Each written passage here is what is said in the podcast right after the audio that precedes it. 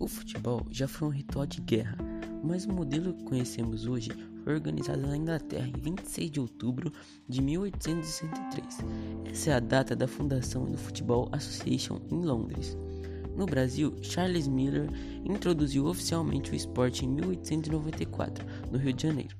A prática, contudo, é muito antiga, com registros na China, Japão, América pré-hispânica, Grécia, Roma e Itália.